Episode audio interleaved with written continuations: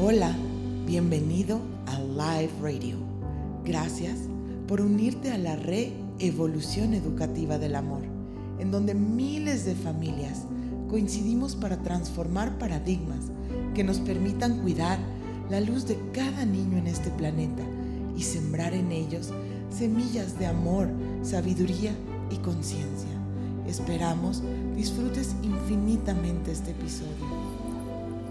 Hola a todos, ¿cómo están? Buenas noches. Otra vez estamos aquí en Live Radio. Yo, Paola Beléndez, feliz de estar aquí con ustedes otra vez, con un gran hermano invitado. Bueno, ya sé que siempre les digo que son mis hermanos, pero sí son mis hermanos. Este gran ser, llevo mucho tiempo de conocerlo y de pronto me lo reencontré con unas ideas espectaculares, disruptivas, espeluznantes y maravillosas que la verdad me encantaría que compartiera el día de hoy con nosotros en Live Radio, rompiendo paradigmas. Hoy vamos a hablar acerca de aprender a recordar. ¿Qué pasa si nos olvidamos del aprendizaje y recordamos que todo ya vive dentro de nosotros? El día de hoy está con nosotros Roberto Satarain. Hola Roberto, ¿cómo estás? Saludarte gusto reencontrarte, como lo hemos hecho tantas veces. Un placer compartir. un fuerte abrazo igual a toda la audiencia, a todo el mundo que nos escuche. Los abrazo sinceramente con cariño. Pues mira, Roberto, qué, qué feliz de, de, que estés aquí. Y pues bueno, vamos a empezar con las preguntas. Este, este ser le encanta contestar preguntas y las contesta desde un lugar tan honesto y tan neta que no le importa para nada si, si, si incomoda y si molesta, pero siempre nos hace reflexionar. Entonces, ¿qué opinarías tú, Roberto, del sistema educativo actual, del sistema educativo que vemos en la mayoría de las escuelas, este, este sistema o esta educación que se les está dando a los niños, que viene pues de hace mucho tiempo, que está completamente fuera de, fuera de, de momento, ¿no?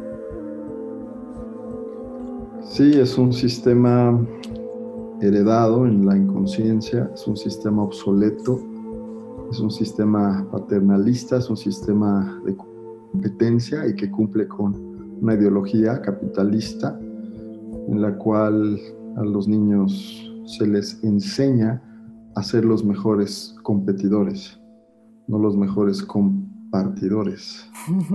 es el sería la ejemplificación del masculino en su máximo esplendor. El sistema educativo actual, el sistema socialmente aceptado, sería la energía masculina actuando con el fin de continuar brindándonos la experiencia donde lo que hacemos es el incrementar la percepción separatista, separatista, el, creernos separados, es, es, es la visión donde es un, dos, tres por mí y solo por mí y solo existo yo y el chingón soy yo y el pendejo soy yo también. Eh, a diferencia de lo que es el sistema que tú me estás compartiendo y el sistema que también está surgiendo en otros lugares. Yo, yo fui Montessori, yo fui a una primaria Montessori, lo cual es un sistema mucho más femenino.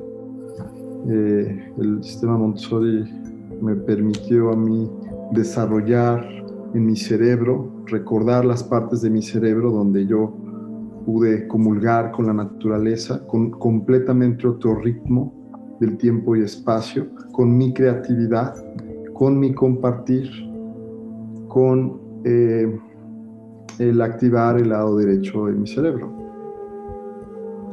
Eh, sin embargo, los sistemas continúan mutando y ahora las tecnologías, eh, la información nos permite replantear sistemas aún más femeninos, más eh, enfocados al empoderamiento colectivo, más enfocados a llevar la percepción del individuo, del sistema masculino que es completamente el individuo, al sistema femenino que es el empoderamiento colectivo.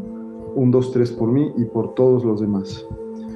Y eso es prácticamente el, gran secreto de, de la libertad mental, si podrías ponerle un término. Pues todos somos aquí, estamos operando a través de programas únicos, pero el, el, la visión colectiva de la vida, el comprender que tú estás entrelazado a todos, el comprender que tú eres una parte de muchos que conforman un solo cuerpo, es lo que te permite en la vida un sabor mucho más esencial, mucho más eh, particular, donde eh, comprendes que tu idea no es tu idea, es la idea y es de todos, donde comprendes que, que todo lo que hagas está ligado a un plan maestro, que no es tu película, que es la película. Y bueno, pues eso permite tanto que los estudiantes, los niños, como los padres puedan irse reprogramando a esas visiones, pues la educación es la base, es la raíz de todo. A partir de eso entonces estaremos en la verdadera oportunidad de generar nuevos sistemas sociales, económicos, religiosos, todo lo cual pues, nos acerca a una vida mucho más eh, eh, armoniosa, mucho más enriquecedora y que pues, nos permita divertirnos mucho más. y qué loco, ¿no? Porque, o sea, ahora que yo me doy cuenta, es que es tan difícil después, cuando uno crece, deshacerse de estas creencias que vienen tan intrínsecamente programadas. Cuando me llega la, idea de esta escuela maravillosa, digo, esto es de todos, pero de pronto el ego dice, no, no, no, esto no es de todos, esto es mío y yo no lo quiero compartir y yo quiero ser aquí la que manda.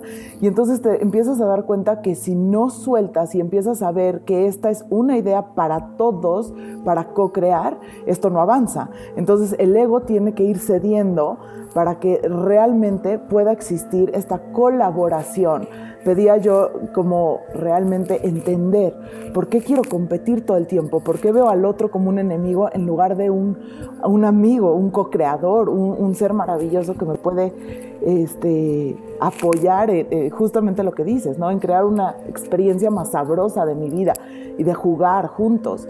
Y si nosotros seguimos metiéndole a los niños desde que son chiquitos, y yo creo que tiene que ver mucho, Roberto, no sé qué opinas, con con que a todos se les quiere tratar de la misma manera. Todos vamos a hacer una fórmula matemática y la vamos a contestar en cinco minutos. Y es una competencia, ¿no? En lugar de realmente entender que los trabajos cooperativos tienen que ver con que cada ser se conozca a sí mismo y sepa para qué es bueno y qué le gusta. Y entonces desde ese lugar pueda aportar y apoyar no solo a nivel escolar, sino a nivel vida y a crear cosas que sean para el más alto bien de la humanidad, de la tierra, o sea, que sean cosas que aporten y no nada más que, que lo enriquezcan, que lo hagan famoso, porque realmente la educación pasada viene, o sea, tú no eres nadie, hasta que no hagas todo lo que tienes que hacer para ser alguien en la vida, ¿no? Para que, que tengas y entonces seas. Pero ¿dónde queda el ser? O sea, el ser es lo primero y lo esencial. Si el ser se pierde, pues se perdió el eslabón completo de, de, ese humano por el resto de su, de su línea en esta existencia, ¿no? En este cuerpo al menos. Ya luego tendrá otra oportunidad de encontrarse tal vez en otro planeta con otro sistema educativo. No, nunca nadie se pierde. Cada quien está jugando específicamente el rol que le toca jugar no hay nadie que no cumpla su misión. La idea que tú tienes no pudo haber surgido ni hace 10, ni hace 20, ni hace 50 años. Surge hoy porque está sincronizada la energía de hoy. Pero no podía surgir en otro momento. Y eso es parte de la diversión. Ver que como vamos actualizando nuestros sistemas algorítmicos cerebrales, entonces estamos en la posibilidad de poder el,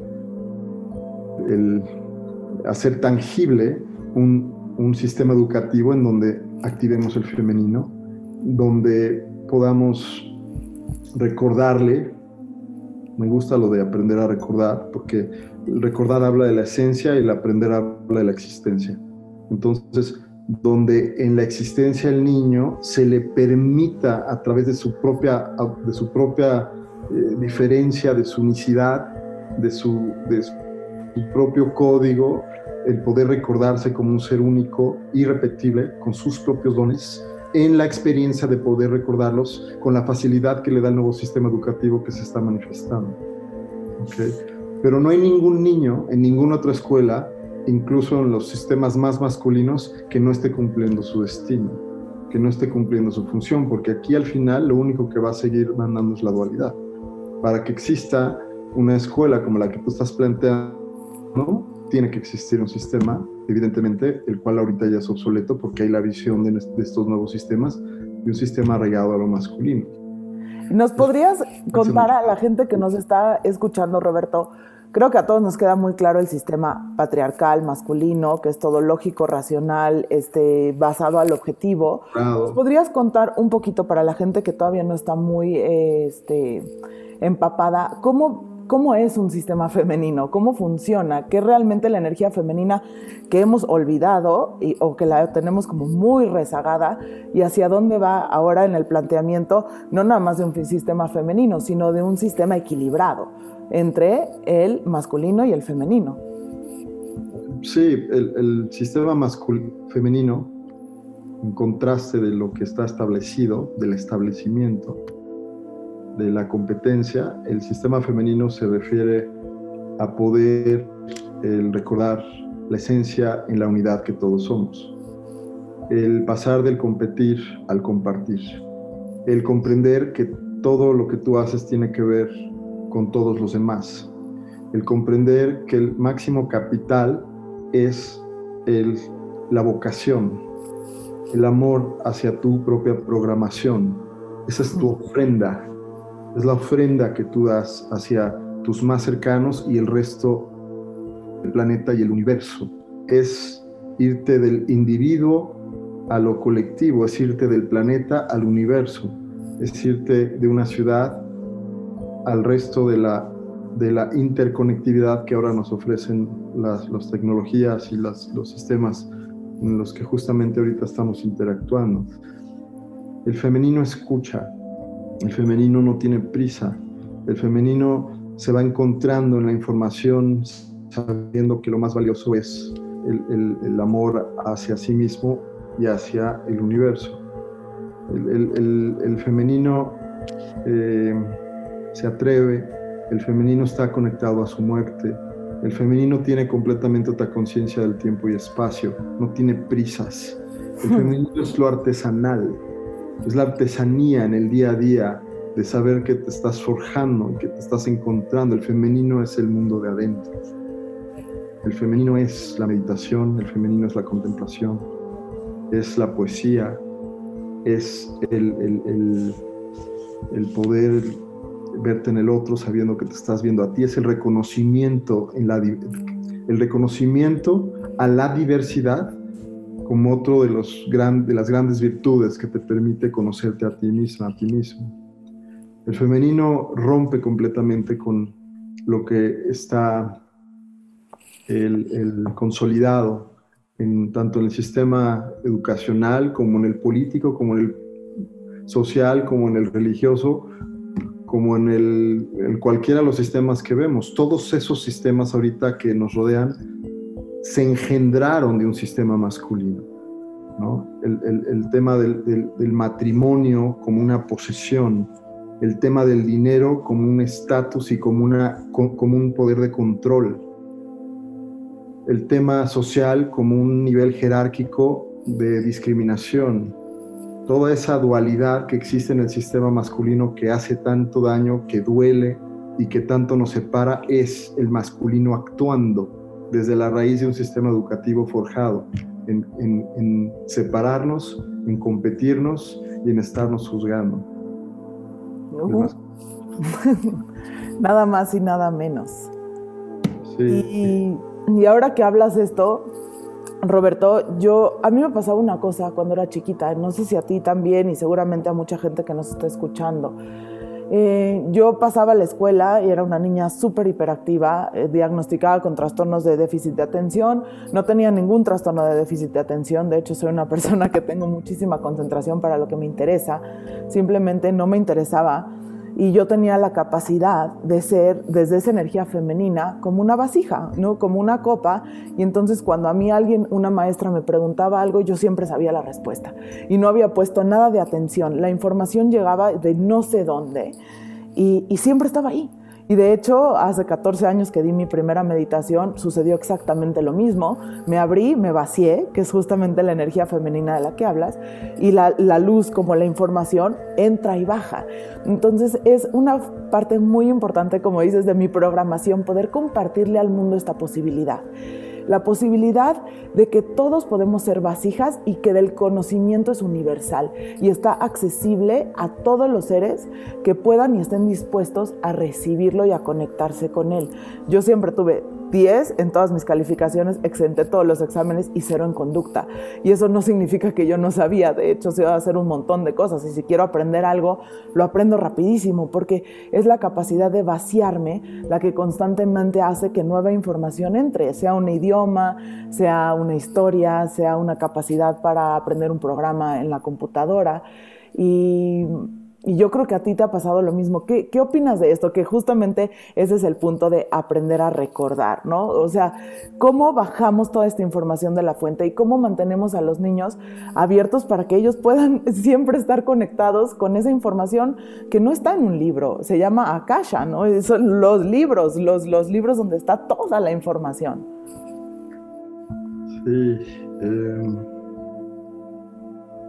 sin duda es un lujo es, definitivamente un lujo y una gran fortuna que los niños que ahorita están asistiendo a esta escuela puedan irse descubriendo a partir de este nuevo sistema.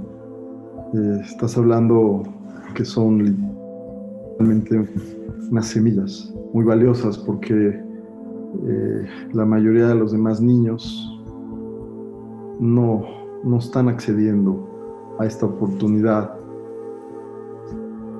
donde pueden explorarse en sus múltiples capacidades, donde a partir de este vacío que tú les provees ahí, efectivamente pueden ir libremente recordándose, activándose en las diferentes partes de su cerebro en lo que son sus dones, en poder el, el descubrirse en esos códigos interdimensionales que les permitan el, encontrar el gozo en las cosas más simples, en, un espacio donde ya no son juzgados porque no están siendo encapsulados, un espacio donde, donde pueden ellos desarrollar todo tipo de habilidades, de aptitudes y virtudes, pues justamente el, espacio está creado para eso, para que puedan recordarse en lo que esencialmente son y también, por supuesto, en lo que, eh, en, el valor que podrán aportar y aportan ya en su familia, en sus núcleos y en la sociedad de la que también son parte y seguirán siendo parte. Posteriormente, líderes en, muchos sectores en donde ellos puedan contagiar a otros de esa libertad, de esa mirada, de esa visión, de ese presente, de esa, de esa forma de comulgar tan particular hacia la naturaleza, hacia, hacia los animales, hacia los árboles, hacia los seres queridos. Y, por eso les digo semillas, porque al final van a poder el, contagiar a otros de esos códigos. ¿Sabes que así se llama Salón Semillas, el Salón de los Semillas. maravilloso que van a poder contagiar a muchos otros que no tuvieron la oportunidad de ir a la escuela, pero que solamente van a requerir el mismo, la misma frecuencia para recordarse en lo que también ellos son. Entonces, em, pues bueno, evidentemente este tipo de, de propuestas, por eso dije que en sincronía solo podrían surgir ahora, pues porque tiene que ver con un, todo un tema astral, tiene que ver con todo un tema galáctico, tiene que ver con todo un alineamiento que permite que algoritmos como tú y como los padres de familia que te ven a ti y que saben que es ahí porque no dudan, porque no los tienes que convencer, puedan juntos el, generar esta primera generación pues, de niños que, que, que realmente están coexistiendo, coexistiendo es la palabra. Y por supuesto, pues van a ser disruptores de la verdad, disruptores en todo tipo de sectores y de industrias. Y bueno, que esto sea por supuesto el principio de que muchos otros también puedan decodificarse en el valor y en la iniciativa y en la convicción de poder abrir espacios similares a, este que tanta falta van a hacer en los próximos 50, 60, 80 años. Claro, y para todos los que nos están escuchando por ahí, por Sudamérica, España, eh, por el mundo, que sepan que Life está sumamente comprometido y estamos dispuestos a darle asesoría a cualquier grupo de padres o escuelas que quieran empezar a implementar estos métodos y además tenemos pues nuestro curso en YouTube completamente gratis para que accesen todos los niños a sus superpoderes. Para cerrar esta maravillosa entrevista, Roberto, eh, para ti, ¿por qué es importante? Un niño tiene hasta los siete años abierto este centro coronilla, ¿no? Hasta que se cierra la mollera, realmente vive entre las dimensiones, entre la dimensión espiritual y la dimensión corporal. Para una persona que va pasando por la calle, ¿por qué dirías que es importante tener acceso o contacto con nuestro mundo espiritual. Ese superpoder violeta que tiene que ver con la trascendencia, es completamente lo contrario, bueno, opuesto complementario al animal, ¿no? Al, al, rojo, hasta aquí arriba. ¿Para qué? ¿Para qué queremos tener una vida espiritual? ¿Por qué queremos tener abierto este superpoder? Para recordar que no somos este lugar. Hmm. Para recordar que estamos muriendo en cada instante. Para recordar que somos la eternidad temporalmente existiendo la temporalidad. Somos la unidad jugando a ser la individualidad. Eso es eso es lo valioso del conocimiento. Llámale autoconocimiento, llámale espiritualidad, llámale lo que quieras. El, gran poder, el superpoder en este lugar es estar presente que en cualquier momento te vas y que tu vida acá es temporal y que estás trascendiendo y que te estás sembrando en todos los demás y que si te atreves a ir hacia adentro, a descubrirte, a conciliar con tu sombra, con tu lado más oscuro, entonces tendrás algo muy valioso que aportar. Porque dejarás de ver a las personas con miedo, porque dejarás de ver a las personas con juicios, con creencias obsoletas y podrás dar un abrazo hacia ti mismo y a los demás, reconociendo que eres uno en todos y que todo está bien, porque siempre estuvo bien, porque siempre estará bien, porque no somos de acá. Es impresionante eso que dices. Llevo 14 años siendo testigo de que cada vez que una persona llega con todos los problemas del mundo y se pone a meditar en este espacio o en el espacio que sea y, abre y conecta con su mundo espiritual, se ríe y dice, ¿cómo esto me está importando? Todo está bien. O sea, todo es perfecto. Estamos jugando, ¿no? Y ahí se acaba todo el tema. La gente viene a terapia de pronto con mil cosas. O sea, y cuando se dan cuenta y se ven desde ese observador, se mueren de la risa. Y yo digo, ¿para qué venía yo aquí? O sea, ya ni me acuerdo, ¿no? O sea, muchas gracias, ahí ten tu dinero y le digo, no vuelvas nunca más. O sea, ya lo viste. Eso es el regalo de, del cambio de mirada, de, de abrir los ojos por dentro, de cambiar tu perspectiva, de poder recordarte. Simplemente darte cuenta lo que siempre has sido y serás. Mira eternidad. Ay, qué bonito. Y así un niño llega con toda esa información, olvida y, y, la invitación acá a todas las personas que nos escuchan es acompáñenlos simplemente a recordarse a ellos mismos. ¿No? Porque no hay, no hay más. No hay que atiborrarlos de conocimiento. Si uno tiene la paciencia y la y de verdad esa, esa serenidad para estar a un lado y observar cómo un ser se recuerda al mismo es maravilloso. Sí lo es, felicidades. Y a todos los que nos escuchan. Pues gracias Roberto, fue un gustazo tenerte con nosotros. Recuerden que mañana sale este episodio en Spotify. Gracias a toda la comunidad de Mamá Natural y Radio 13 Digital que nos escuchan. Nos vemos el próximo miércoles. Adiós. Muchas gracias por escucharnos. Si te gustó este episodio y quieres accesar a contenidos maravillosos para tus hijos, no olvides suscribirte a nuestro canal de YouTube, El Mundo Mágico de Life. Y para encontrar contenidos para padres, educadores y donativos, por favor entra a nuestra página www.lifeschoolmagico.com, porque juntos cuidamos la luz de todos los niños.